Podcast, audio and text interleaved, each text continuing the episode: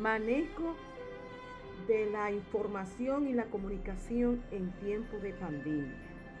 Para nadie es un secreto la situación que ha estado viviendo el mundo en los actuales momentos. Esto es debido a la aparición de la COVID-19. Es un tiempo en el cual se nos ha recomendado mantenernos en casa como la mejor forma de detener la propagación del virus.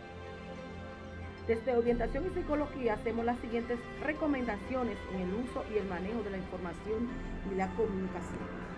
En, primer lugar, recomendamos mantener la calma, la serenidad y la prudencia.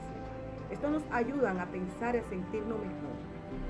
Evitar sobreponernos a informaciones. No, no tenemos que leer o ver todo lo que nos llega. Siempre debemos buscar fuentes oficiales y fidedignas. Asegurarnos de no dejarnos influenciar por informaciones falsas que circulan en Internet.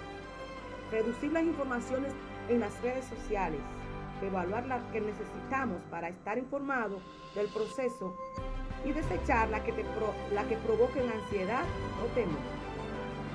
Si está muy inquieto o tiene pensamiento de pesadumbre, comunícate con alguien que, de confianza que sepa que te puede orientar. Informa a tus hijos e hijas de lo que está pasando.